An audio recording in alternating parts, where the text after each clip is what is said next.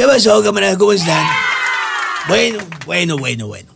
A Salgado Macedonio ya le retiró el INE la bandidatura al gobierno de Guerrero. Así que por favor, ya puede quitarse ese sombrerito que lo hace ver ridículo porque se parece al indio Maclovio de Luis de Alba. La neta ya nos tiene hartos de verlo fingir ser común. Oigan, el presidente Andrés Manuel López Obrador, mejor conocido como el abuelito regañón de la nación.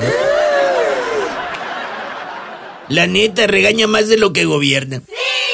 Bueno, pues dijo.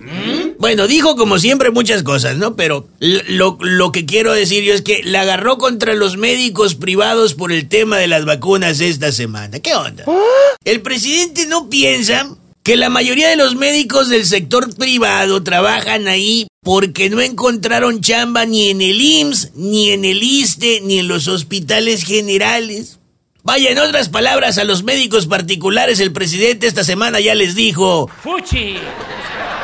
¡Cácala!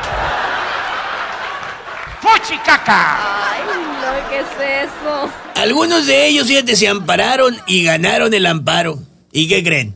Ah, pues el presidente ya salió a decir que no es moral vacunarse con un amparo.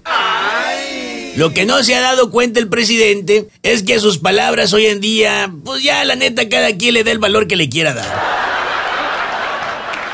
Pues eso es lo que pasa cuando hablas demasiado. Mucho verbo debilita.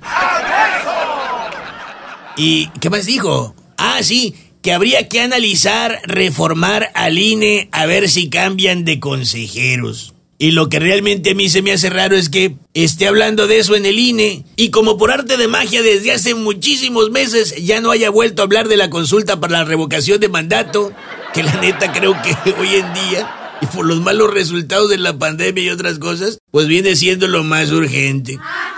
¿O a poco no?